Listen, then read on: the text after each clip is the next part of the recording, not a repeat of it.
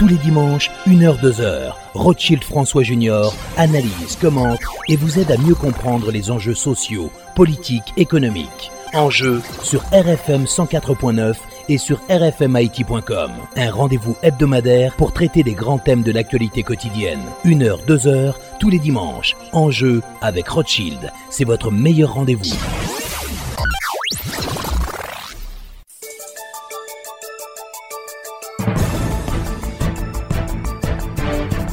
Mesdames et messieurs, bonsoir et bienvenue à l'émission Enjeu. Aujourd'hui, on va parler géopolitique avec euh, le professeur James Boyard. On va faire le point notamment sur les positions exprimées par euh, certains pays de la communauté internationale à propos d'Haïti qui représente euh, à leurs yeux une menace pour la sécurité régionale et internationale. Donc, James Boyard, professeur, donc il va faire le point sur ce dossier. Et puis, on va reprendre une interview que nous a accordée Dr Kit Miyamoto concernant la situation dans le Grand Sud après le séisme du 14 dernier. Encore une fois, bonsoir et bienvenue à l'émission Enjeu.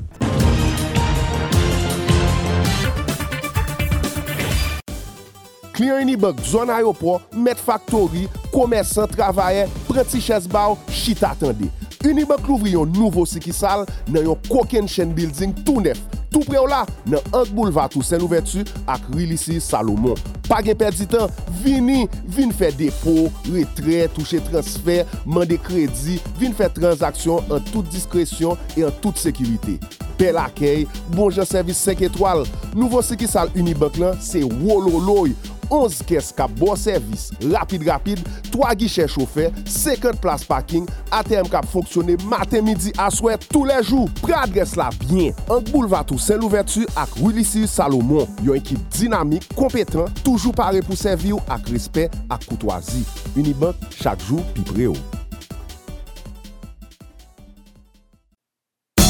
Karisa, karisa Salami, hot dog, sosis, peya Karisa, karisa Russian.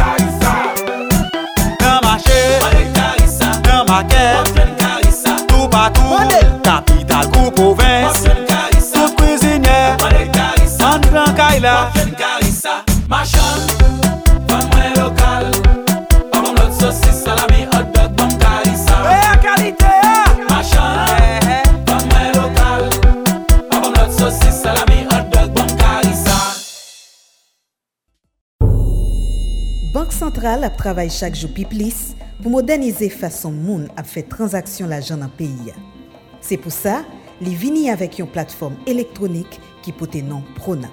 Et grâce à Pronap, ou avez faire transaction avec carte débit, une banque commerciale, une coopérative ou soit carte débit n'importe quelle institution financière que BRH reconnaît sous n'importe qui ATM qui connecté sous Pronap. C'est ça nous relie interopérabilité dans l'utilisation carte débit.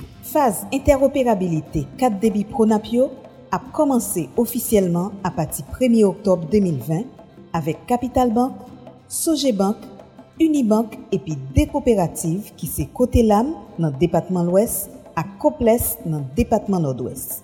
Tout kliyan ki genye kat debi institisyon sayo ap kapab retire l'ajan epi kontrole kontyo 24 sou 24 nan tout ATM ki gen logo prounap.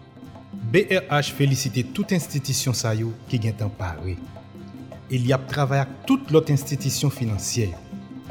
BRH a continué à moderniser le système qui permet de faire transaction l'argent pour le cas plus efficace, plus solide et puis pour clients qui ont un plus bon genre service.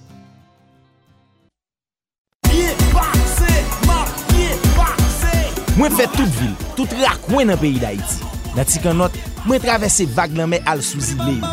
Bel plaj, bel souley, bel peyzaj. Tet mwen pose, mwen gen ini kat mwen nan men. Mwen monte bel kolin al marigo.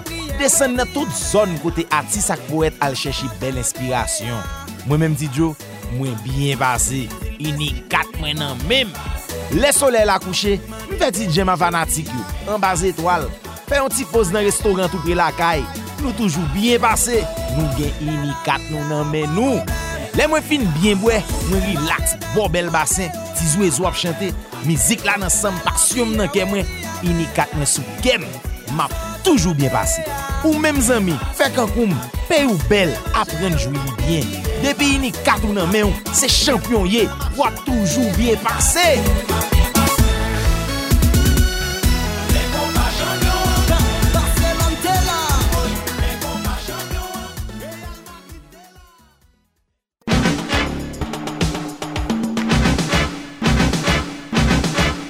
Alors, comme annoncé, le professeur James Boyard est l'un des invités à notre émission aujourd'hui. On va parler euh, de géopolitique avec notamment ce qui se passe aujourd'hui en Haïti. Professeur Boyard, bonsoir et bienvenue euh, à l'émission En Jeu. Bonsoir Rothschild, bonsoir RFM. Alors, professeur Boyard, donc, euh, ces dernières semaines, on a beaucoup parlé d'Haïti, euh, représentant une véritable menace pour la sécurité régionale avec euh, cette crise migratoire.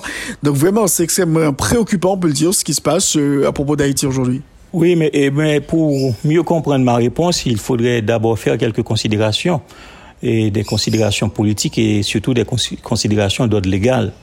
D'abord, je dirais que depuis plusieurs, depuis trois décennies, près de trois décennies, on, classe, on a tendance à classer Haïti sur une liste noire chaque année et sur la liste des États faillis. Et les États faillis sont caractérisés par un ensemble d'éléments, parmi lesquels il y a d'abord le fait que l'État en question est gangréné par un ensemble de groupes armés qui contrôlent certaines parties du territoire de l'État. Donc, sur cette base, ces États faillis, on assiste chez ces États faillis à un recul de la souveraineté intérieure, justement. Au profit de qui? Au profit des groupes armés qui contrôlent ces espaces-là, qui partagent le monopole de la force avec le gouvernement central. Et c'est ce à quoi nous assistons depuis plusieurs années en Haïti, avec les groupes, euh, avec les gangs armés qui occupent des espaces de, de plus en plus élargis. Village de Dieu, Cité Soleil, et Croix des Bouquets, etc. Et un deuxième élément important qui caractérise les, les États faillis, c'est l'incapacité ou le manque de volonté du gouvernement central de pouvoir rétablir la gouvernance sécuritaire du pays. En raison de ces éléments-là, eh bien, les États faillis sont considérés dans la nouvelle doctrine de sécurité internationale et même dans la doctrine de sécurité et, nationale des États-Unis, une doctrine qui a été introduite en 2008 sous le gouvernement de Barack Obama. Eh bien, cette doctrine précise que euh, cette, doctrine s'articule autour des États faillis parce qu'ils ont compris que les États-Unis, comme, comme grande puissance, n'avaient pas vraiment beaucoup à craindre euh, des, États et, et des armées gouvernementales des armées appartenant à des puissances étrangères. Des armées régulières. C'est ça, des, ce qu'on appelle les armées régulières. Donc, ce qui fait que la, la plus grande menace pour les États-Unis, c'est pas les menaces militaires d'ordre symétrique.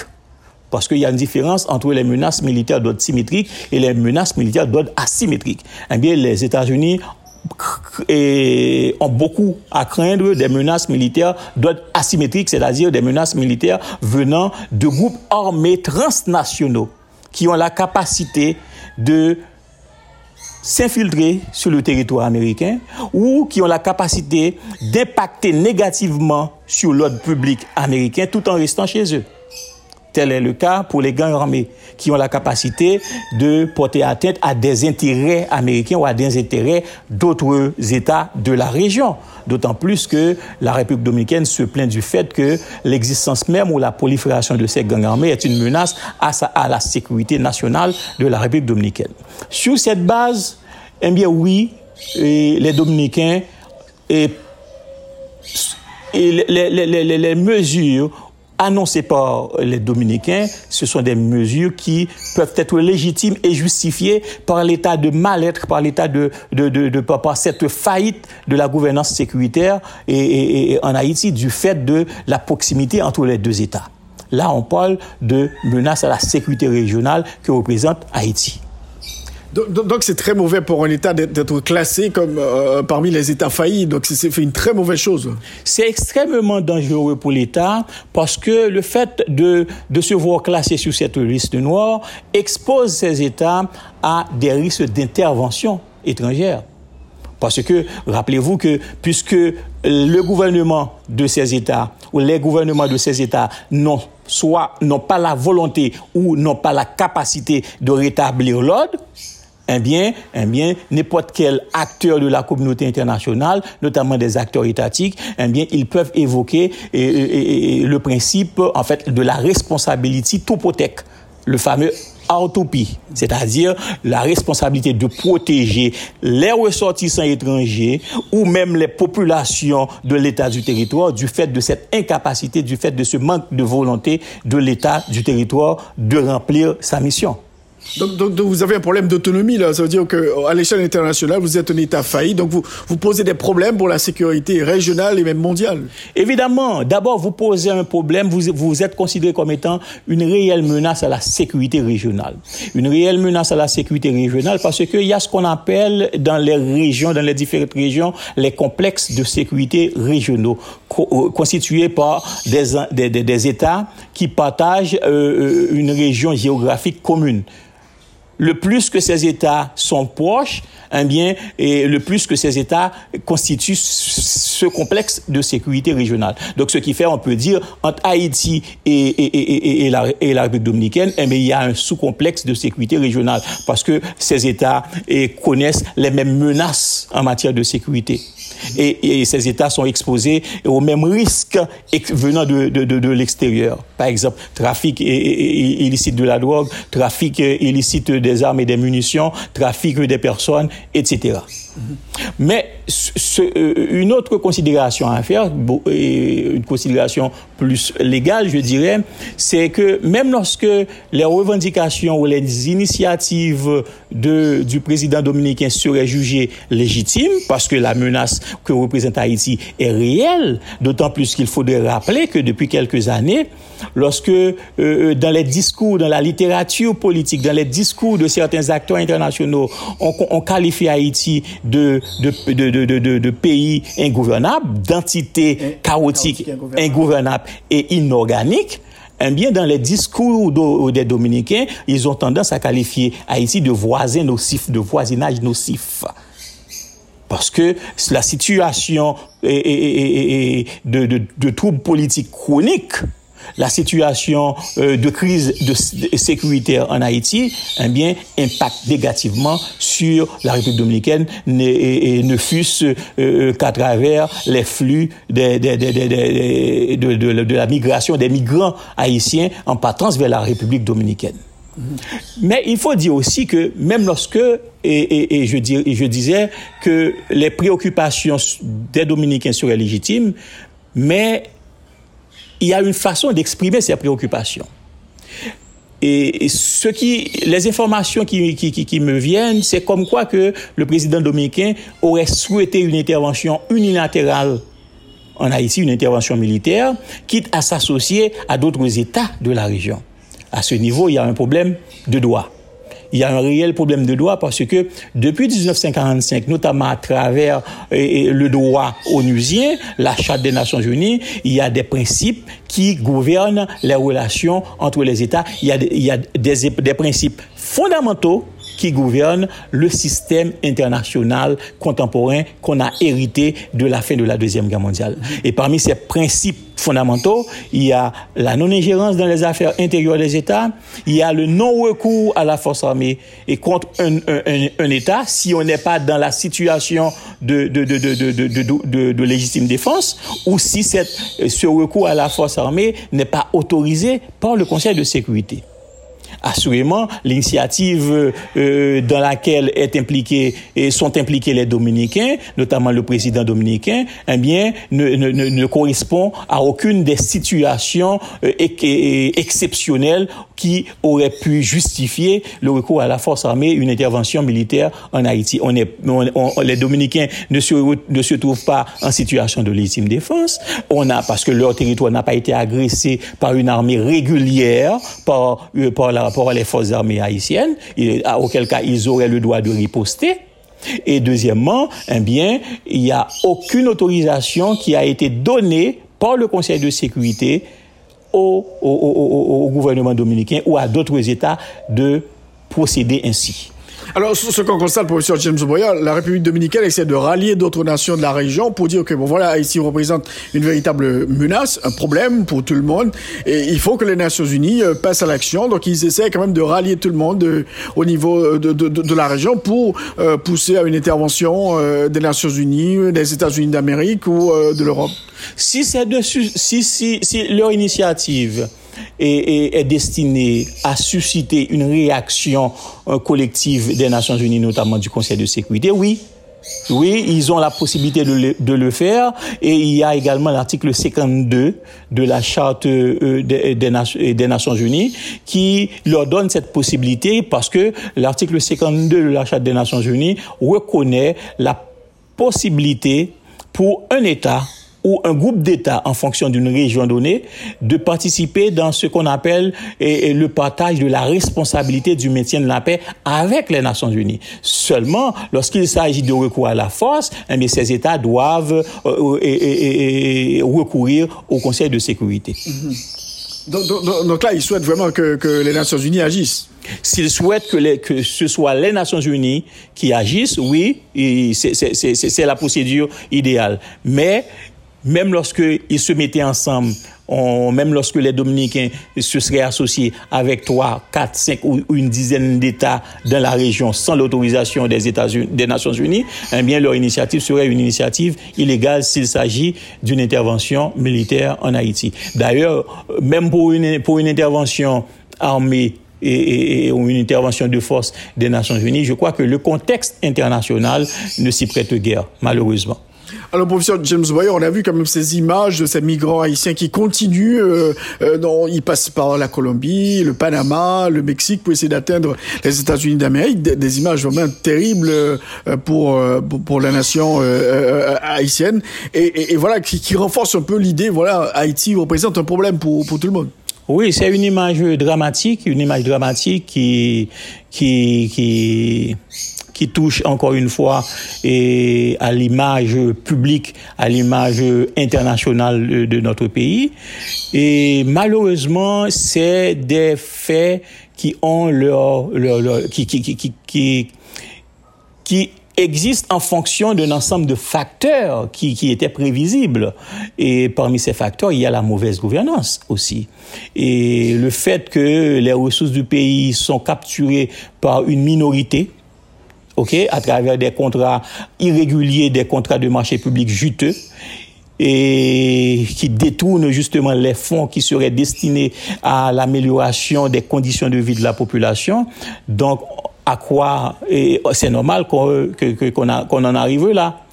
C'est lié également, cette situation est liée également à la mauvaise gouvernance, mais également à de mauvaises je dirais, politique de coopération également.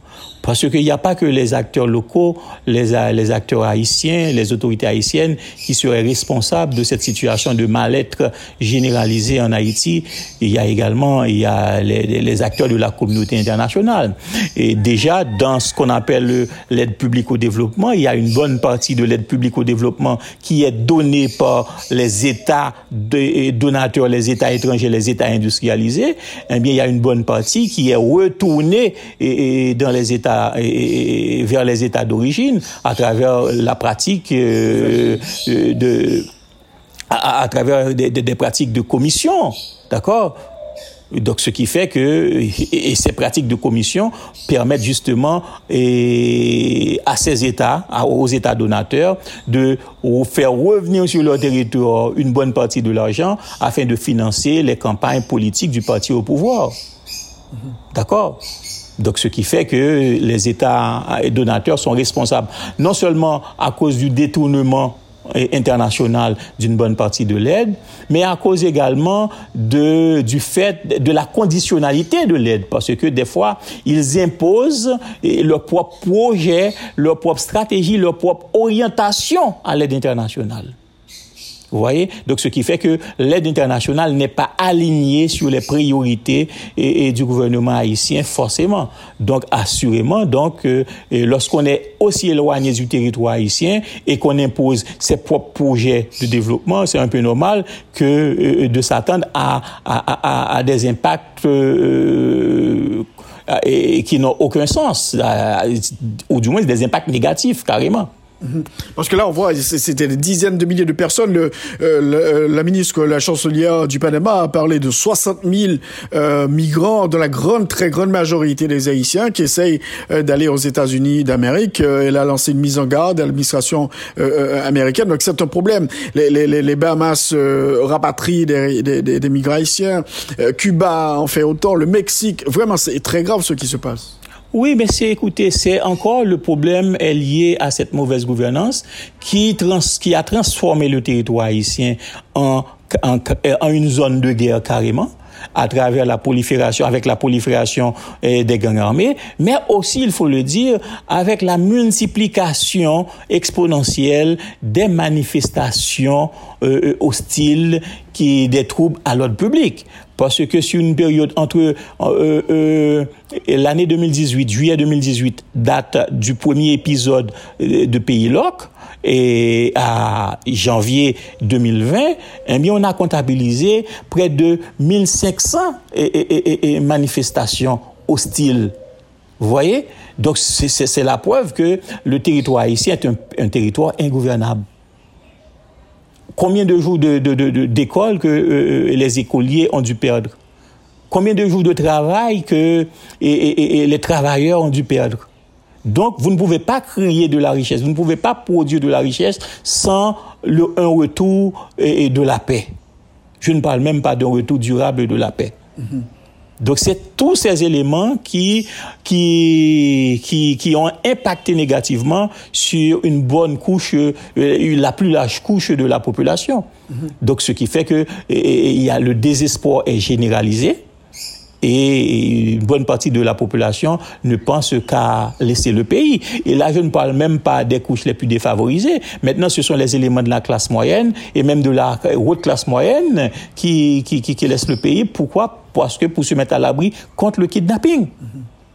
pour se mettre à l'abri contre les gangs. Parce que même lorsque on, a, on habiterait un quartier qui serait exempté de, de, de menaces de gangs, ce qui n'existe plus, parce que même à Pétionville, il y a, des foyers qui sont actifs, des foyers de gangs qui sont, qui sont actifs. Mais il n'y a pas que le niveau de vie qui compte pour permettre à un individu de bien vivre. Ce n'est pas le fait de posséder une belle maison et des millions de dollars à la banque. Il y a également la qualité de la vie. Ben, écoutez, ces riches personnes, ces personnes fortunées et, qui, habitent à Pétionville et à Pèlerin, etc., eh bien, ils, ne peuvent pas et, bénéficier de, loisirs en Haïti. Donc, ce qui fait que le loisir est important également pour la qualité de la vie. Le fait d'avoir peur à chaque fois qu'on va sortir, eh bien, ça va, ça va impacter sur votre santé mentale. Donc, c'est autant d'éléments qui et justifie le départ massif, l'exode massif euh, d'Haïtiens vers euh, des terres plus accueillantes, notamment l'Amérique du Nord. le Premier ministre Ariel Henry, donc, euh, dans son discours à l'Assemblée des Nations Unies, il a dit globalement, voilà, il faut qu'on change de logiciel parce que sinon la migration, ça va se poursuivre. Évidemment, écoutez, et moi-même, moi je vais vous dire carrément que il faut pour résoudre ce problème, il faut apporter les bonnes solutions. Il faut toucher et, la plaie du doigt et, du bon côté. pour apporter la solution euh, et, la solution idéale. Parce que si ces problèmes sont liés à la mauvaise gouvernance, sont liés à l'appauvrissement, à la décapitalisation de la population et de la classe moyenne, eh c'est à ce niveau-là qu'il faut réagir. C'est à ce niveau-là qu'il faut réagir. Donc, il faut qu'on ait un gouvernement et qui aura la capacité de dialoguer avec tous les secteurs pour un retour de la paix. Le premier élément, la première ressource qu'on a besoin, c'est même pas de l'argent. La première ressource qu'on a besoin, c'est la cohésion sociale. On doit retrouver la cohésion sociale à travers un dialogue franc entre tous les secteurs qui permettrait justement à ce territoire de, de, euh, d'être bien dirigé, d'être bien gouverné. Il faut ce retour à la paix inévitablement pour penser profiter de, de, des, des activités économiques, pour profiter, faire revivre les activités économiques. Oui, avec, euh, avec l'appauvrissement euh, généralisé un peu de, de cette population, toutes tendances confondues, toutes couches sociales. Donc, on risque d'avoir beaucoup plus d'exode. Euh, tout à fait, surtout que on risque surtout euh, euh, euh, d'être au chômage parce qu'il y a un ensemble d'entreprises, d'industries qui seront qui seraient obligées de déplacer leur siège vers d'autres terres plus accueillantes.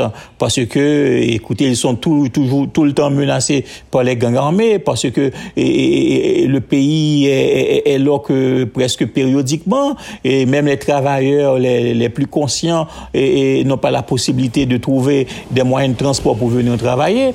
Donc, écoutez, si ces entreprises-là, eh bien, elles ferment leurs portes, c'est le, le, le chômage assuré pour plusieurs milliers d'Haïtiens. Sans compter que déjà, on, nous, avons nous assistons à, à, des coupures dans le personnel du secteur touristique, du secteur d'hôtellerie en Haïti. Écoutez, les chambres d'hôtel en Haïti sont, sont quasiment vides. C'est clair. Parce qu'on a, on a vu aussi récemment, pour, parler des gangs armés qui fonctionnent en Haïti, le président dominicain, Abinader, il a dit voilà, donc il faut, faire attention, il faut pas venir en République dominicaine parce que vous allez avoir la réponse euh, nécessaire de la part des forces armées dominicaines. Donc la présence des gangs armés, donc les opérations des gangs constituent une véritable menace, un problème global. Oui, c'est évidemment bah, des, des, gangs armés, des, des, groupes irréguliers qui sont armés, qui sont violents, eh bien peuvent traverser facilement des frontières qui ne sont ou des parties de la frontière qui ne sont pas surveillées et, et, et se rendre sur le territoire de l'État voisin. Et assurément, ils vont reprendre leurs leur, leur, leur, mauvaises habitudes euh, euh, sur le territoire de l'Est. Non, mais c'est évident que euh, les gangs armés haïtiens représentent une menace pour la sécurité nationale de la République voisine. Mais moi, mais je soutiens l'idée que même là encore, la République dominicaine ne pourrait intervenir ou solliciter l'intervention d'autres États de la région, euh, euh, une intervention militaire en Haïti, sans l'aval du Conseil de sécurité. Et puis, sans compter que résoudre le problème de, prolifération de gangs, le problème d'insécurité en Haïti, eh bien, la meilleure option n'est pas une intervention internationale. Parce que la situation, même lorsque euh, euh, on est, pour certains, le gouvernement paraît impuissant à trouver la solution, mais la solution, elle est là. La solution, elle est là. Vous vous rappelez que moi, j'avais publié mon dernier ouvrage, Le procès de l'insécurité. J'ai proposé une stratégie en, deux phases. D'abord, une stratégie de, de, moyens, de, coûts à moyen terme. D'accord Pour chasser les gangs et détruire les infrastructures des gangs. Et également une stratégie à plus long terme pour consolider la paix et assurer une paix durable sur le territoire haïtien. Et assurément, écoutez, il y a des éléments de ma stratégie qui ont fait écho parce que récemment, j'écoutais Yuri La Tortue euh, dans, dans un média et qui, qui évoquait les mêmes éléments et, que j'avais exposés. Assurément, et, Yuri La Tortue s'est limité à la première phase parce qu'il ne s'agit pas tout simplement de chasser les gangs, mais il faut penser à un retour durable de la paix. Et le retour durable de la paix ne peut pas se faire sans une intervention de l'État à travers de nouvelles politiques publiques. Et quelles seraient ces politiques publiques? D'abord une politique de jeunesse Parce que ces gangs-là sont caractérisés par quoi? Par quelle clientèle? Par des jeunes au chômage, des jeunes et, sous-éduqués, sous-formés, etc. Eh bien, il faudrait et, penser à éviter à l'avenir que d'autres jeunes reconstitue de nouveaux gangs, eh bien, il faudrait développer cette politique et, de jeunesse et donner de nouvelles opportunités et aux groupes de jeunes et des familles défavorisées. Euh, et crédit à l'entrepreneuriat, par exemple, et stage en entreprise, en institution et, emploi jeune, c'est autant, autant d'éléments et, qu'on peut, qui, qui, qui, peuvent constituer justement cette politique de jeunesse. Mais il ne s'agit pas uniquement d'implémenter une politique de jeunesse, mais eh il y a une politique démographique on doit nécessairement compter sur une politique démographique pour avoir un meilleur contrôle sur l'augmentation euh, de cette population. Parce que assurément, l'État haïtien, même avec la meilleure volonté, même lorsque on ne serait pas exposé à la corruption, au détournement des fonds publics, l'État haïtien n'aurait jamais assez de ressources pour prendre en charge euh, euh, autant de personnes. Donc il faut un contrôle des naissances à travers une politique démographique. Et puis, la troisième politique publique fondamentale, il faut le dire, c'est une politique d'aménagement du territoire. Parce que les quartiers dans lesquels sont implantés les gangs, c'est pas sans raison que les gangs se sont implantés dans ces quartiers-là. C'est parce que le relief de ces quartiers s'y prête à ces genres d'activités. Donc, il faut réorganiser ces quartiers, il faut réorganiser l'espace, ces espaces-là, et, à travers euh, euh, ce qu'on a, à travers ce que les architectes et urbanistes appellent l'obsession de la ligne droite. C'est-à-dire, il faut construire de grands avenues euh, euh, euh, et, faire traverser ces quartiers par un ensemble de grands avenues pour éviter à ces groupes de jeunes de développer ce qu'on appelle une solidarité organique dans l'ombre dans ces quartiers-là. Donc, donc, donc, selon vous, le problème des gangs n'est pas une solution, elle n'est pas complètement une solution militaire? C'est c'est pas seulement une solution militaire, c'est pas je dirais c'est pas seulement une solution de force, mhm. c'est aussi une solution administrative. Mhm. Mhm. C'est aussi une solution politique, une solution politique parce que les, les, ces gangs sont financés par des acteurs. Ces gangs sont financés par des acteurs politiques, ces gangs sont financés par des entrepreneurs. Donc la solution politique serait, puisque ces entrepreneurs-là, ces acteurs politiques, ils sont connus. La solution politique, c'est avoir le courage de, dénoncer ces acteurs et de les neutraliser aussi. Parce que si on, devait s'arrêter uniquement à la première phase de cette stratégie, eh bien, et, neutraliser ces gangs, eh bien, sans neutraliser ces acteurs-là, qui sont les donneurs d'ordre, eh bien, ces donneurs d'ordre pourraient encore financer l'émergence de nouveaux gangs. Est-ce que vous pensez, euh, James que la police à elle seule peut résoudre euh, ce problème? La police haïtienne, dans l'état où elle se trouve actuellement, la réponse est catégorique. La réponse est non. Écoutez, et, parce que le problème de la police qui, peut expliquer cette contre-production, cette contre-performance de la police dans la lutte contre ces gangs, c'est pas forcément le, et seulement le, manque de capacité opérationnelle de la police, le manque, le manque de matériel c'est aussi le, déficit en termes de mauvaise gouvernance interne de l'institution policière. Donc, qui est traversé par un ensemble de crises en raison de cette, de, de, de, cette malgouvernance interne. Crise d'autorité, crise de, succession, parce que les titulaires à la tête de, l'institution eh bien, sont nommés de manière irrégulière, eh bien, ils eh ils, sont, ils n'arrivent pas, ces titulaires-là n'arrivent pas à, asseoir leur autorité. Ce qui fait que, euh, d'un côté, ce que font le plus souvent les commandants en chef de, la PNH, ou les, plus récents en tout cas, eh c'est d'abord d'identifier tous les cadres compétents qui pourraient les remplacer et, les persécuter. Donc, ils utilisent ce qu'on appelle la stratégie de la disqualification. La stratégie de la disqualification, eh bien, c'est de dire n'importe quoi sur le dos de ces, sur, le dos de, de, ces cadres euh, euh, compétents pour pouvoir les mettre à côté. Mm-hmm. Eh bien, ça crée euh, une crise, une crise de confiance lorsque ça arrive. Parce que tous les, tous les mensonges sont, sont, sont, sont, connus et, et, et, à, à, à, quelques, à quelques moments.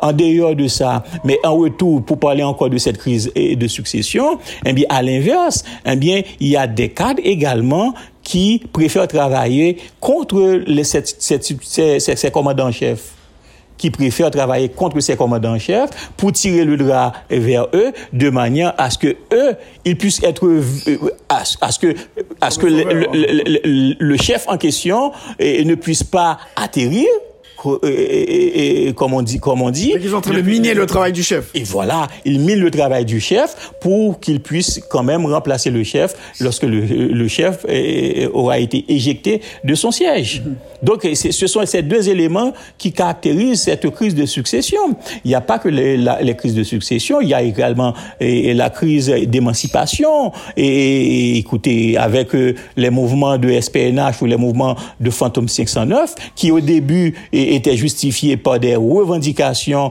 euh, en termes d'amélioration des conditions de travail et comme on l'a vu, qui ont, qui ont carrément été et et, dans d'autres directions, des directions que je qualifierais même de criminelles carrément, parce que euh, ils ont certains acteurs politiques ont tenté et ont réussi, dans certains cas, à avoir accès à infiltrer ces mouvements.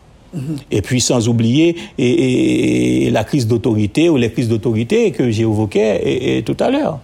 Alors, professeur James Il quand même commencer d'abord par, par résoudre les problèmes de gouvernance interne pour remettre en, en, confiance et, les, commandants, les, les commandements de la PNH et les personnels de base D'accord? Parce que sans euh, euh, la sérénité au sein de cette institution, sans la sérénité au sein de, euh, du haut commandement, je parle même pas de l'état-major, parce que l'état-major n'est pas forcément le haut commandement, parce que l'état-major, c'est la partie du haut commandement qui dirige.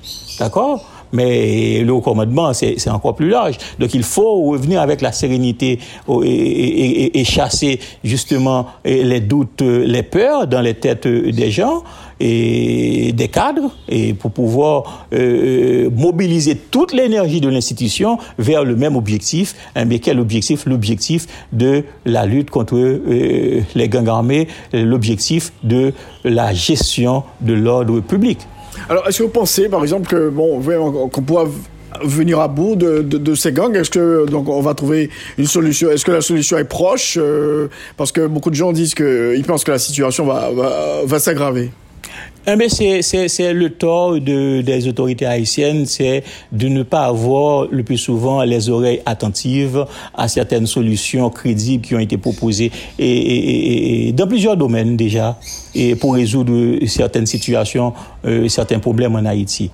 La solution est là, la solution est là, la solution est proposée, la solution est affirmée, la solution est connue. Et d'abord, pour reprendre un passage de mon livre qui parle de la première phase et de la stratégie pour revenir avec la gouvernance sécuritaire du pays, il s'agit de, mettre en place une stratégie et d'appliquer la méthode des 3 C. C'est-à-dire, le premier C, c'est d'abord confinement. Il faut développer, déployer de la logistique pour pouvoir confiner les gangs dans leur foyer et prendre le temps qu'il faut pour mener des activités de renseignement, pour se renseigner sur la logistique des gangs, leurs munitions, leur niveau d'armement, etc., les axes de, de, de repli, d'accord, en cas d'attaque contre ces gangs. Et ça, c'est le premier C, le confinement. Et puis, on passe au deuxième C, c'est la confrontation. Inévitablement, le dialogue ne suffira pas pour, avec, la négociation avec les gangs ne, ne, suffira pas pour résoudre le problème. Parce que imaginons que dans le meilleur des cas, et des gangs accepteraient de déposer les armes après de telles négociations. Mais écoutez, à l'avenir, d'autres gangs vont refaire surface en pensant prendre le temps qu'il faut pour, pour se faire de l'argent et profiter des négociations pour se mettre à l'abri de la justice. Non.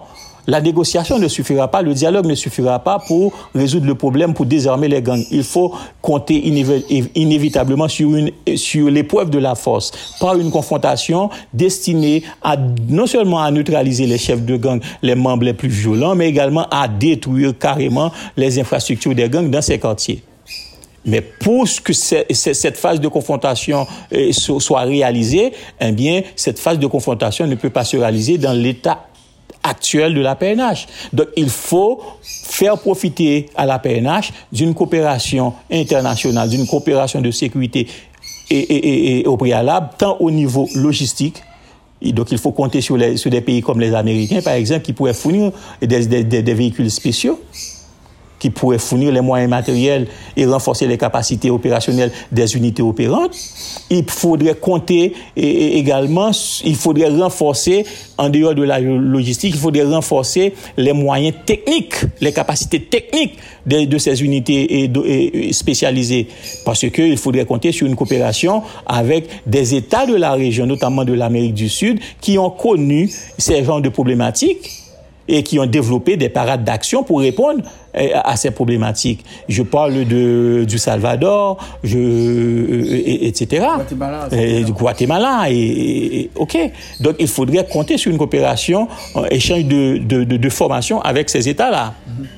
Donc, euh, après, on pourrait, on pourrait penser à passer au, troisième C, qui est la consolidation de la paix. Eh bien, une fois qu'on ait chassé, qu'on ait neutralisé les chefs de gang et les membres les plus connus, et, évacué ces foyers de gang dans ces quartiers-là, eh bien, il reste à jouer avec les pépinières il y a, parce que assurément la présence des gangs ont généré ce qu'on appelle des effets induits, des effets pervers, et qui ont transformé la pratique des populations euh, euh, euh sur lesquelles, eh bien, ces gangs avaient un certain contrôle. Donc, ce qui fait qu'il faut un certain temps, il faut développer des stratégies pour retransformer les, pratiques de, cette population et ne pas permettre à ces pépinières de reproduire les mêmes comportements de, de leurs anciens modèles, les, modèles de, chefs de gang. Donc il faut, et à ce niveau, c'est pas les unités spécialisées qui vont intervenir, c'est une unité, c'est une autre branche de la PNH qui pourrait intervenir, qu'on appelle la police communautaire. Donc en clair, on n'a pas besoin d'une intervention militaire étrangère pour résoudre le problème des gangs. Donc c'est possible avec l'appui technique de la communauté internationale Définitivement non. On n'a pas besoin d'une intervention militaire, une intervention étrangère directe. On n'a qu'à compter sur le développement d'une coopération technique et, pour renforcer les capacités logistiques de la PNH et pour renforcer les capacités techniques de la PNH. Et la volonté politique et pour tout ça, il faut la volonté politique. Parce que ces gangs, comme je disais, ce sont des instruments de sous-traitance de la violence politique. Ce sont des instruments de sous-traitance parce qu'ils ont été utilisés par des donneurs d'ordre pour neutraliser, pour faire peur à des certains adversaires. Donc il faut identifier et neutraliser ces donneurs d'ordre aussi. Donc il faut la volonté politique parce que ces donneurs d'ordre, ce sont des gens qui, qui ont pignon sur rue, ce sont des gens qui ont ah, beaucoup de contacts, ce sont des gens, écoutez, qui ont également une grande capacité d'influence, qui ont beaucoup de capacités économiques, beaucoup de capacités politiques. Eh bien, pour neutraliser ces gens, il faut avoir une réelle volonté politique. C'est à ce niveau qu'on doit euh, qu'on doit réaliser d'abord cette, cette, cette petite révolution pour, pour, pour, pour espérer finir et, terminer avec euh, la présence des gangs, le contrôle des gangs sur certains quartiers. Donc pour terminer, professeur Lucien Boyard, en fait, on doit prendre quand même très au sérieux ces vocables qui sont utilisés par l'international pour décrire Haïti à savoir État failli, chaotique, ingouvernable. Donc il faut prendre quand même très au sérieux ces vocables qui sont utilisés pour euh, sortir de, cette situation, euh, parce que sinon euh, on risque gros. Oui, évidemment, parce que, écoutez, la lexicologie, en politique internationale comme en politique intérieure, la lexicologie a, toujours été importante parce que la lexicologie ou les concepts utilisés n'ont jamais été neutres. Et lorsqu'on parle des concepts d'État failli, lorsqu'on parle de concepts d'État fragile, lorsqu'on parle de, de, d'entité chaotique ingouvernable, et on associe l'ensemble de ces concepts avec euh, une doctrine de sécurité nationale, eh bien c'est dans la perspective également de d'exposer ces pays à des risques d'intervention étrangère, à des risques de domination par une puissance étrangère. Donc le Haïti est exposé à chaque fois que le gouvernement local n'a pas la capacité n'a pas la volonté de, de venir à bout de, cette crise de sécurité, eh le pays est exposé à un ensemble de risques d'intervention d'intervention militaire et, et, et, étrangère légale ou illégale. Parce que là, tout à l'heure, je disais que les initiatives du président dominicain pour être légales, eh bien, doivent, euh, doivent compter sur l'autorisation du Conseil de sécurité.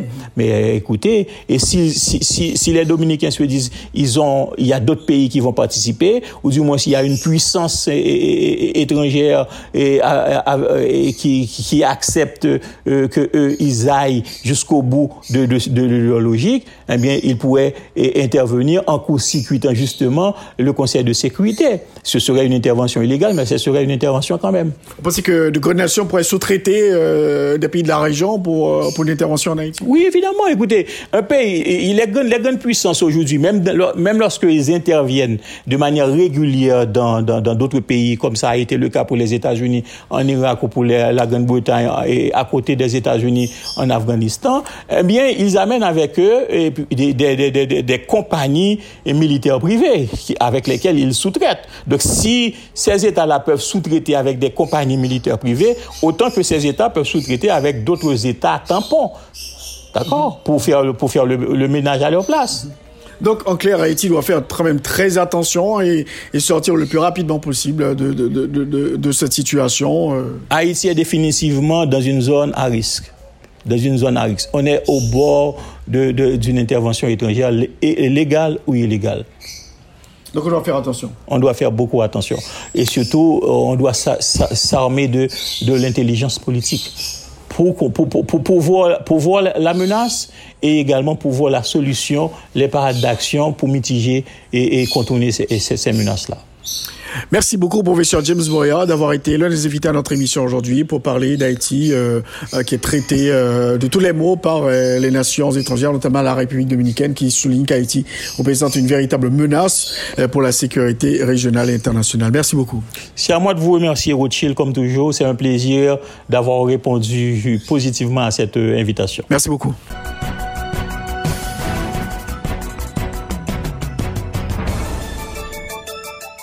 Alors, docteur H. Kit Miyamoto, euh, bonsoir et bienvenue à l'émission Enjeu. Avec vous, nous allons donc parler de cette étude réalisée par euh, Miyamoto International sur les conséquences éventuelles d'un séisme sur quatre villes du Grand Nord, donc Cap-Haïtien et Port-de-Paix. Alors, Présentez-nous les résultats de cette étude que vous aviez euh, réalisée.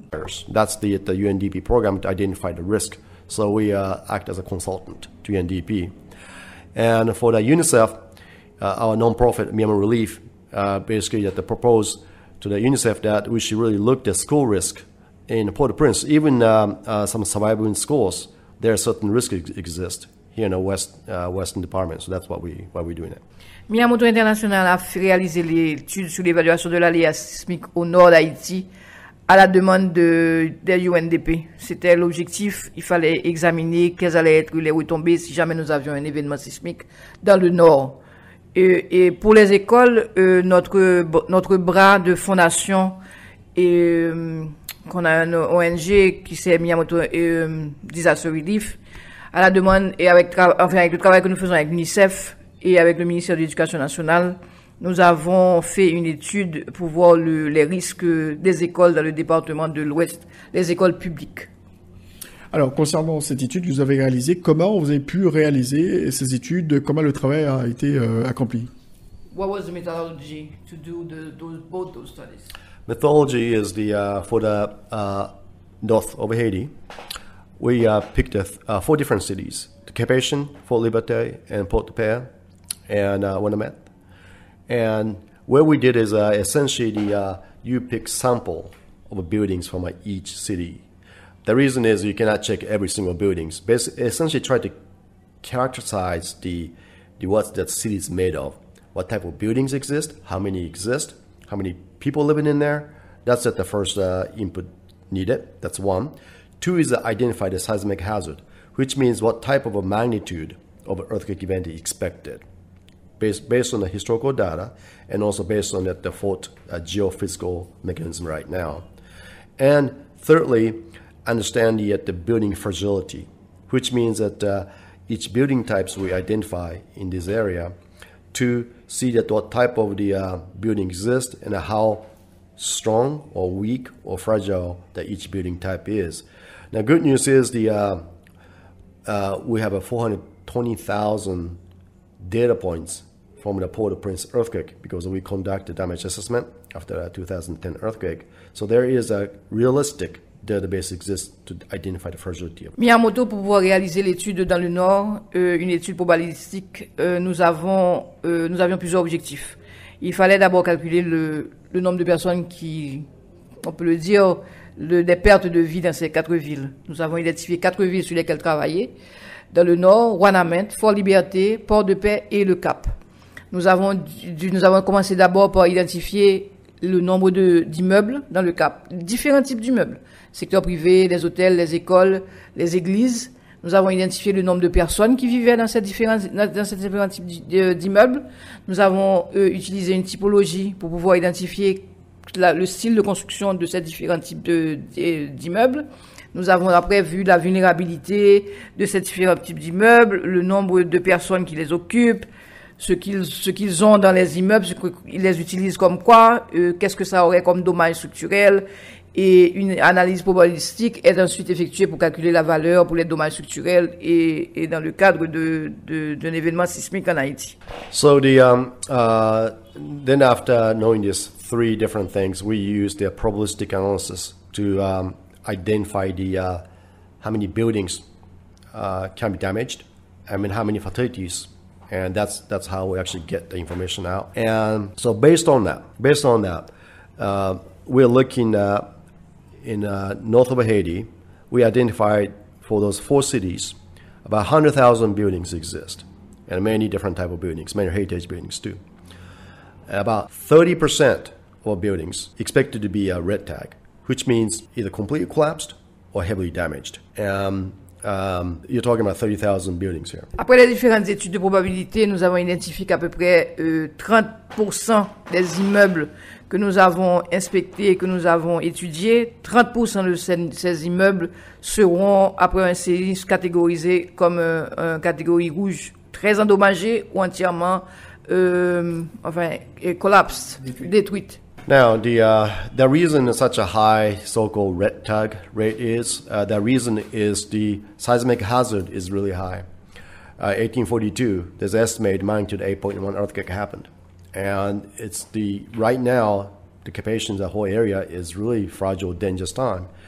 As you can see, there's a many earthquakes, not only nine, uh, 2010 earthquake. There's many earthquakes happening globally. It's kind of a resonance each other.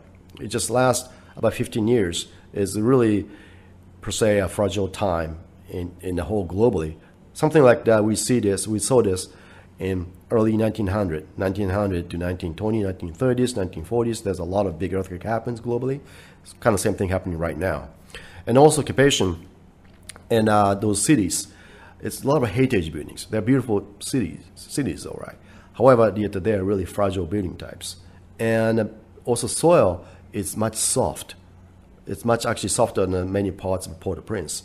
So therefore, the resonance, amplification of the uh, seismic motion sometimes get much higher Dans la zone du Nord, euh, nous avons identifié que, premièrement, les sols sont très différents de ceux qui sont à Port-au-Prince, qui sont beaucoup plus durs, beaucoup plus rocailleux. Euh, dans le Nord, les sols sont plus mous, et ce qui fait que la résonance euh, des tremblements de terre est beaucoup plus forte et sur les différents immeubles. Comme vous voyez, récemment, à travers le monde, de manière globale, nous avons de plus en plus de tremblements de terre. C'est ce qui s'était passé dans les années 1900, et c'est ce qui se passe maintenant. Nous sommes dans une époque plus fragile, où il y aura, il y a de plus en plus de tremblements de terre et c'est, ceci est à travers le monde. Alors, Monsieur Miyamoto, vous avez conduit cette étude dans la région du Nord concernant ces quatre villes.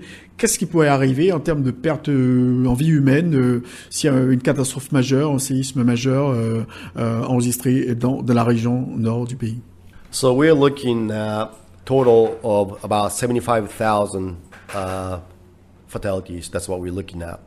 Um, uh, usually, injury rate is about three times more than casualty. So you're looking at somewhere between 200,000 to 300,000 people also get injured, need to be hospitalized. So that's what we're looking today. D'après, l'étude, ce que nous avons, pu identifier, c'est qu'après un important euh, événement sismique, il y aurait à peu près 75 000 euh, décès Et euh, pour ce qui est des blessés, des blessés graves ou moins graves, en général, on le multiplie par trois nous, nous, nous, voyons qu'il y aurait à peu près plus de 200 000 personnes qui seraient euh, blessées ou qui auraient besoin de soins hospitaliers. Alors, on sait que dans le Nord, il y a. Est-ce est que, est que, vous avez quand même réalisé des études aussi sur, sur les hôpitaux, les centres euh, hospitaliers de ces différentes euh, villes du Nord dans lesquelles cette étude a été réalisée? Yeah, I mean, that, uh, also, you know, unfortunately, those hospital buildings is not really safe neither.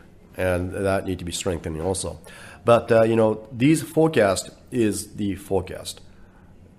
Future can be changed actually, and uh, Port-au-Prince, unfortunately, we didn't have the chance to do something before 2010. But upon occupation in the northern Haiti, we have still chance to do something about it right now. For example, I think we should look for the key structures such as schools, hospitals, and uh, believe it or not, churches and hotels. These are actually really dangerous buildings and that's something we saw in here in Port-au-Prince. Schools, hospitals, churches, and hotels. They're one of the dangerous archetypes exist. So that need to be addressed. Euh, faut d'abord voir que ce que nous avons fait comme étude, c'est ce qui peut se faire, se réaliser dans le futur. Euh, à Port-au-Prince, nous n'avons pas eu la chance de nous préparer. Nous avons juste euh, subi euh, le tremblement de terre. Pour le moment, nous sommes encore dans une, dans une position de pouvoir euh, préparer et de renforcer. Euh, à travers le monde et en Haïti surtout, ça s'est révélé que les, les, les, immeubles tels que les écoles, les églises, euh, les hôpitaux et, euh, et, certains hôtels sont des immeubles qui sont dangereux de manière structurelle. Il faut penser à pouvoir faire des renforcements sur ces buildings qui sont des buildings importants. Alors, est-ce que, par exemple, pour la ville de Port-de-Paix, on dit que c'est une ville qui pourrait connaître une situation de, de, tsunami? Donc là, on pourrait avoir davantage de personnes tuées Oh yeah, exactly. I mean, it's not tsunami is a serious issue in uh, north of Haiti. The reason is that we have a subduction zone fairly close to the uh, to the beaches, essentially. So any low lying area is totally exposed. Now, for Japanese tsunami in 2011, we lost uh, about 17, 18,000 people. Lost a lot of people, but because of a warning system we had in Japan, probably several hundred thousand people's lives are saved because warning system they were able to evacuate it. Because usually you have about 30 minutes uh, warning time to do things like that. Um, well, it depends on the distance of a uh, rupture that japan's case was about 30 minutes. So that type of warning systems is so critical and we don't have that in haiti. And uh, to me investment in a warning system for tsunami it's extremely cost effective. It so makes sense to doing it. And not only warning system, but education and outreach program to that if you hear the certain siren, you know, have evacuation routes. I think that kind of things like that is critical. Now, even without the um, warning system, though, it's probably uh, important things we can do right now is the uh, education of the okay, if you felt that the big earthquake, how are you going to evacuate? To where you want to go to higher level, obviously. So that type of things you can set right now. It's very cost effectively, like right now today. Bon, pour ce qui est du nord, c'est toute la zone du nord qui est euh, menacée du tsunami. Et pour le moment, ils sont très près de, la plage, de la côte, et les tsunamis peuvent être dévastateurs. dévastateurs. Au Japon, euh, nous avons, ils ont perdu près de 17 000 personnes dans le cadre du tsunami mais sans le système d'alarme qui est déjà en place au Japon, ils auraient pu perdre des centaines de milliers de personnes. Et en Haïti, ce sont des choses qui peuvent être implémentées rapidement. Non seulement investir dans le système d'alarme pour pouvoir prévenir les gens euh, de ce qui, ce qui va arriver, mais aussi de faire l'éducation de tout le monde afin qu'ils se préparent dans le cas que, que quand ils sentent un tremblement de terre, comment évacuer, par quelle route évacuer, que quand ils entendent les sirènes, comment et où aller. Il faut agir vite dans le cas de, tsunami et ce sont des choses qui coûtent qui coûtent, enfin, au point de vue coût et ce que nous pouvons sauver, cela vaut la peine. Monsieur Miyamoto, euh, concernant justement ce qui se passe dans la région du Nord, vous dites que 30% de ces maisons euh, pourraient être détruites euh, en cas de, séisme, mais qu'est-ce qui peut être fait concernant ces maisons? On peut parler, l'État peut-être peut agir sur les sur les écoles, sur les hôpitaux, mais pour les pour les maisons privées, et comment pourrait-on euh, résoudre ce problème? Comment pourrait-on les, les consolider? Parce que ça a un coût. Well, I think uh, we can do many things right now to actually uh, change the future. Some of the things we can do right now is the uh, capacity building of the masons and the contractors and engineers. The one thing I noticed that the new construction in a Port-au-Prince, even uh, um, communities in a uh, poor neighborhood, it's better today than 2010. They're using the better detailing, so people did learn. Masons learn a lot of lessons from it. I think that build back better is happening here in Port-au-Prince, but particular knowledge is not there in a Capation. And I see construction sites still construction is done in old ways, and that really need to be changed. To do that, we just need to provide the knowledge. I think people like to do better things to make sure do do right things to save lives. I think the Masons do that. We just need to provide the knowledge to them. So I think a capacity building of Masons and contractors in uh, in the north is a so-called knowledge transfer from south is very important. That's one. Immédiatement, ce que nous pouvons faire, c'est le transfert de connaissances. Et nous devons former nos maçons, nous devons former nos ingénieurs afin qu'ils puissent construire euh, mieux et en utilisant les, les nouvelles méthodes. À Port-au-Prince, nous avons remarqué que après les formations, euh, même dans, les, dans les quartiers que l'on considère pauvres, les gens construisent mieux. Les maçons responsables qui ont été formés, ils construisent en utilisant les techniques qui ont été transmises, que ce soit par le ministère, que ce soit par les différents ingénieurs. Et il faut le faire, il faut le faire rapidement dans le Nord afin d'éviter les dommages. Alors, concernant euh, cet appareil euh, d'avertissement, si je peux m'exprimer ainsi, euh, qui pourrait demander à la population d'évacuer, ça coûte à peu près combien cet appareil uh, for the tsunami, the alert system, about how much would, need, would be needed to invest to have this in the north? I think it's been quite a bit. Um, I didn't. We didn't really estimate what would the semi warning system look like. But I mean, Japan spent uh, millions, millions, millions, millions of dollars to develop system like that over the years, and so it's not going to be a really quick and dirty system. But um, uh, there are new technologies, though. There are some certain smaller devices which can really can identify the uh, uh, where is the uh, tremor is coming from, even a land basis one. So I think maybe starting point would be some sort of a land basis, the um, uh, so-called capture the P wave to forecast the when the S wave is the one that destructive one coming through, and that may gauge the certain warning a little more better than what we have right now. Nothing. I think doing something much, probably um, land-based, simpler system to start with would be starting point. But it's definitely the Japan system and all the places the uh, uh, kind of a floating buoy system in, at the ocean. These things have to develop sooner or later. Bon, le système, les systèmes pour pouvoir faire ce genre d'alarme, euh, ce sont des systèmes très chers, qui coûtent cher. Euh, Monsieur Miyamoto disait que, par exemple, pour le Japon, ils ont des systèmes qui sont dans la mer eux-mêmes, et ça, ça coûte des millions de dollars. Cependant, avec la nouvelle technologie, il y a beaucoup de nouveaux systèmes moins chers qui peuvent euh, ressentir les secousses et pouvoir faire des alertes. Et, euh, et on pense que au lieu de ne rien avoir du tout, vaut mieux commencer par cela et après nous arrivons au système plus sophistiqué. Alors, monsieur, monsieur Miyamoto, pour la région du Nord, c'est c'est pas perdu. Donc, on peut, on peut éduquer, on peut travailler sur la question de l'éducation, sur le renforcement des immeubles. Euh, donc, euh, ça pourrait a- aider à sauver des vies en cas euh, de séisme majeur euh, dans la région du Nord.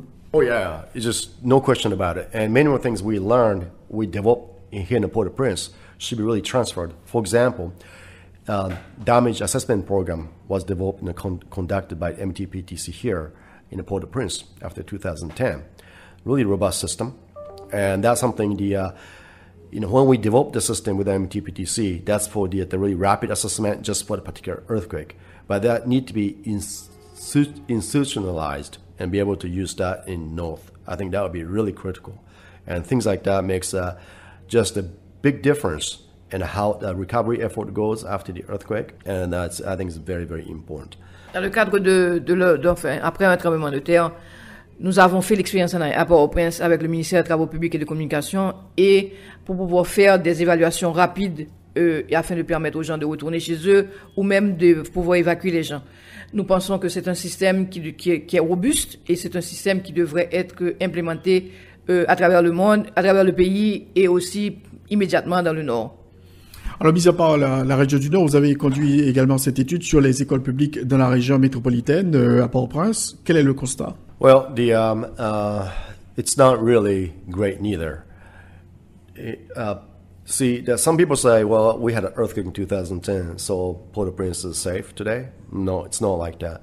The earthquake was in Diogan, but it's kind of off grid from the, the main fault line. And main fault line still exists from come from all the way from Jamaica to cut through the, the behind the Passionville where we are today, eh, really close by.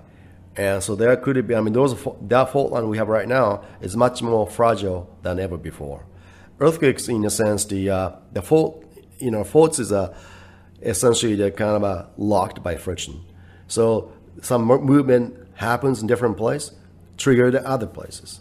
So this island does have a history of back-to-back earthquake. So in my opinion, Port-au-Prince is not any safer than 2009.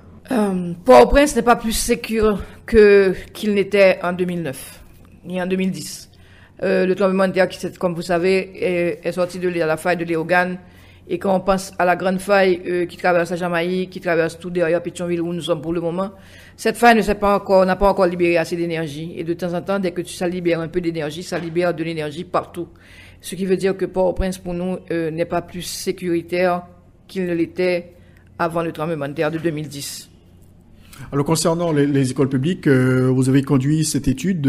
J'imagine que la situation est préoccupante. For the schools, I guess um, the situation is, is bad. Correct.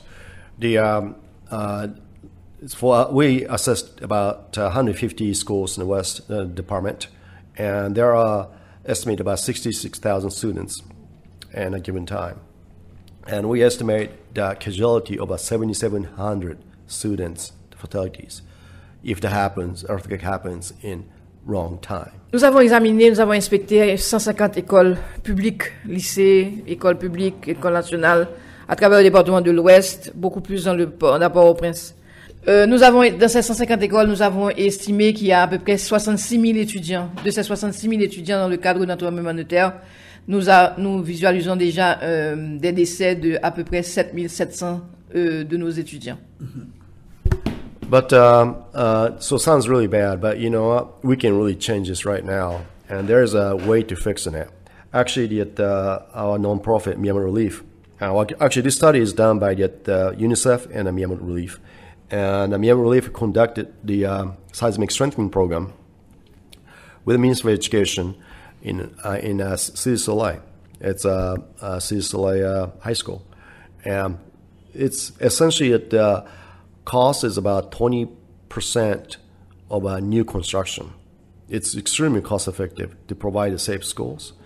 And even looking at 7,700 students' potential uh, death, uh, fixing about 20%, well, fixing uh, about 8 to 10 schools, because that's a high density and older and bigger schools, it actually cut down the, uh, the fatality by almost 1,500 students.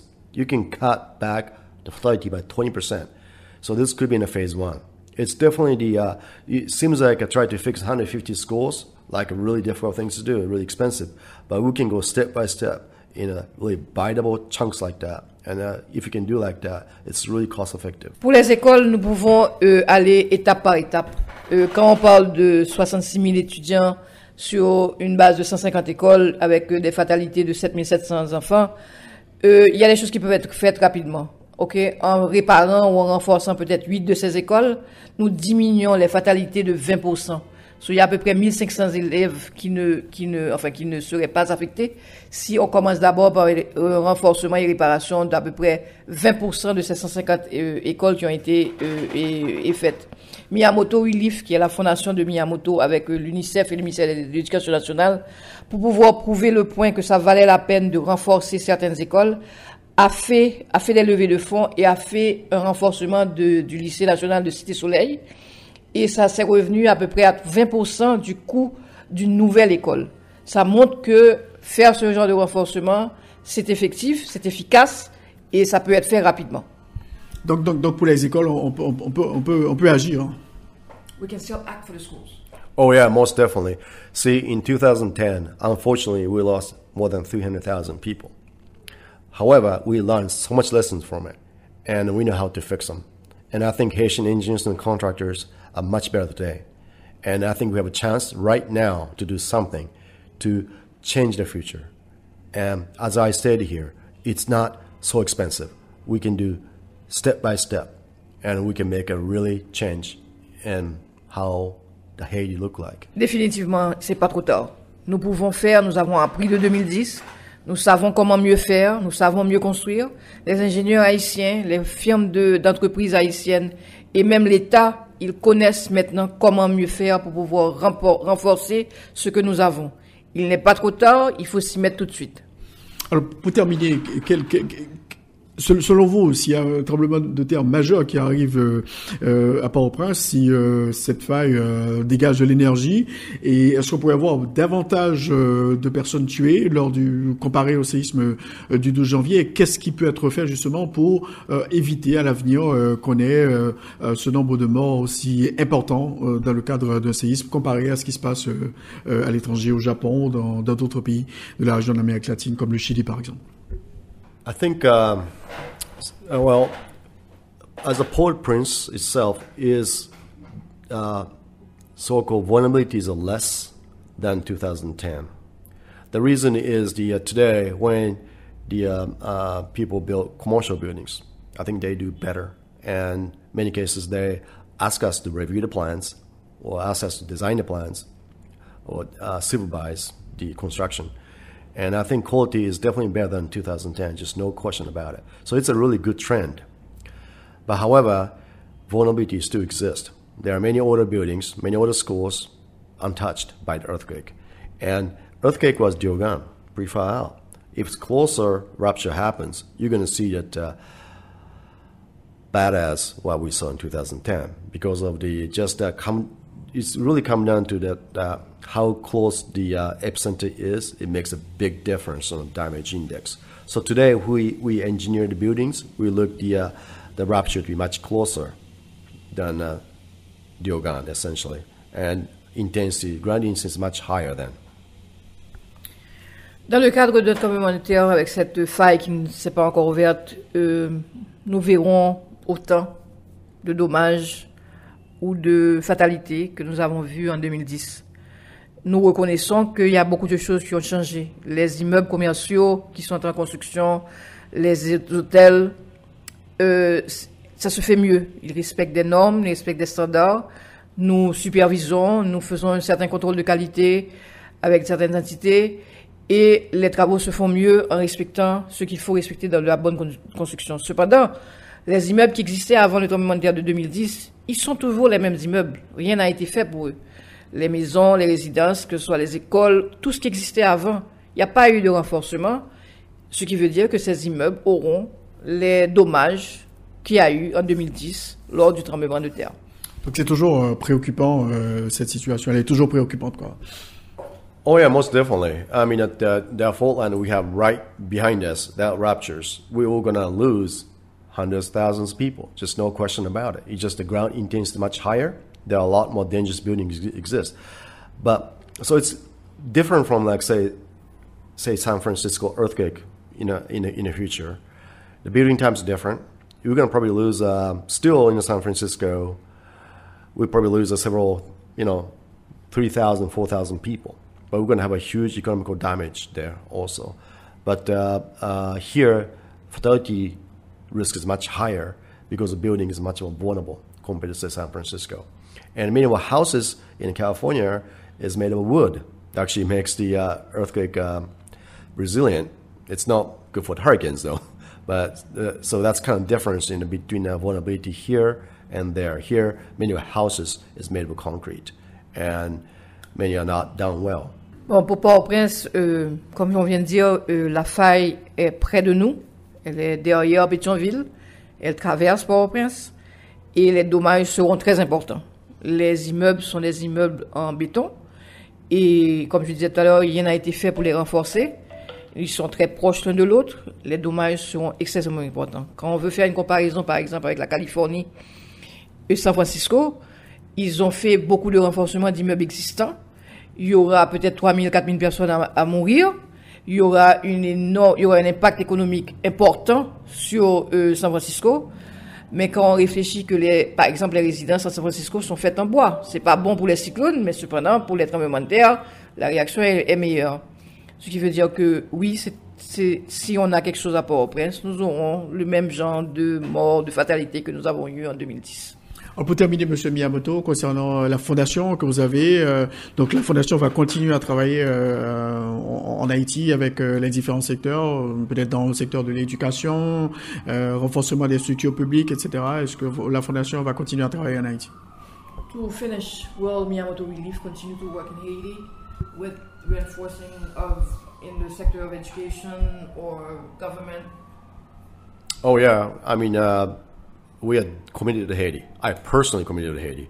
I've been here since 2010, and um, I feel like sometimes feel like this is my second home. By the way, you know, and uh, so we'll be here as a Haitian company now with, with international capacity, and um, our Miyamoto International and Miyamoto Relief, both both entities, are here to really assist to Haiti to become safer. And I think Haiti is better today than 2010 but we can do so much more to, I think, to really make us safer and better for the people. And can be done. Miyamoto International et Miyamoto et la, la, fondation de Miyamoto sont engagés en Haïti. Euh, Monsieur Miyamoto se considère comme un Haïtien. C'est sa deuxième maison et il est personnellement lui-même engagé à continuer à travailler en Haïti afin de donner l'assistance nécessaire au gouvernement ou à toute entité qui le veut, afin qu'on puisse faire d'Haïti un pays plus sécuritaire. Alors, merci beaucoup, Monsieur Miyamoto, d'avoir été le invité à notre émission aujourd'hui. Thank you very much. Merci, merci. That's great.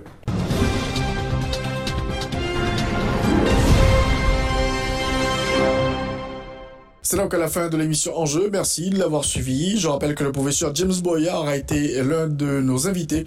Et puis, la deuxième partie, on a eu euh, la reprise de cette interview que nous a accordé Dr Kit Miyamoto sur la situation dans le Grand Sud après le séisme du 14 août dernier. Je vous souhaite de passer un très bon dimanche en notre compagnie. Je rappelle que l'émission sera reprise à 9h sur RFM 54.9, rfmit.com et aussi sur TuneIn Radio. Encore une fois, bon dimanche à tous et à toutes.